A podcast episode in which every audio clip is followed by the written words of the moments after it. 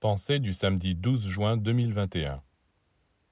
Le chagrin, la tristesse, le découragement sont des impuretés que vous avez laissées pénétrer en vous et qui troublent votre organisme psychique, comme le poison ou d'autres substances toxiques troublent votre organisme physique.